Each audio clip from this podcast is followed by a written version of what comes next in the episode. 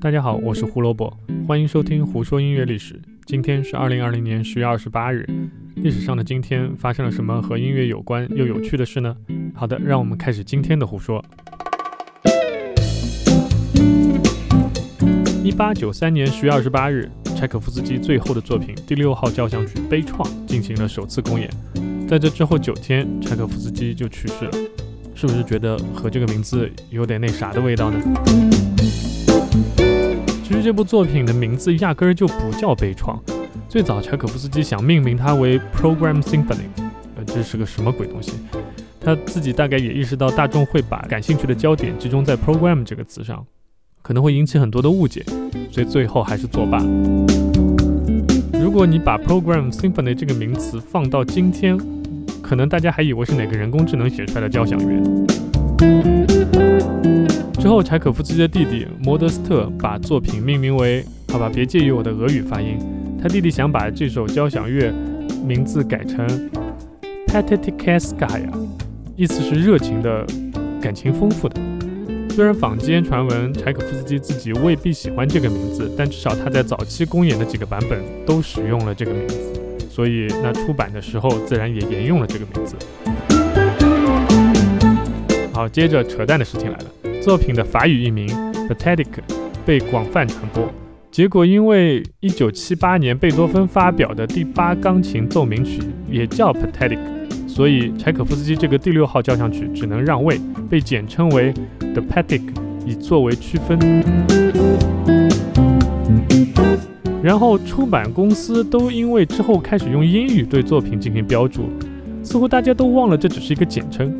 结果就把它的名字改成了 The Pathetic，就直接翻译成了悲怆。这个改名的过程也真的是够悲怆的。好，说完悲怆，我们来说点开心的事啊！当然开心的不是我们，而是猫王。一九五六年十月二十八日，猫王 Elvis Presley 的单曲《Love Me Tender》拿到 Billboard 流行乐榜单第一名。这个榜单的第一名他也没少拿。但是为什么那么开心呢？因为他超越的第一名单曲《Don't Be Cruel》也是他的作品，这让他成为了历史上第一个自己刷掉自己歌曲成为第一名的歌手。一九九一年十月二十八日，叶倩文发行了自己的第六张国语专辑，那可是一张红遍一个年代的专辑。家里有七零八零后老人的可以回家问一问，《潇洒走一回》，他绝对可以唱给你听。我就不在这里放背景音乐了，因为。我怕我也忍不住跟着唱起来。专辑同名歌曲《潇洒走一回》是当时台湾华视电视剧《京城四少》的主题曲。这个电视剧播出的时候，在台湾形成万人空巷的一个状况，所以歌曲也跟着狠狠火了一把，拿到第四届金曲奖最佳年度歌曲，也帮助叶倩文彻底打开了台湾市场。那当时叶倩文她虽然在香港已经开始火了，但是在台湾市场是完全没有名气的。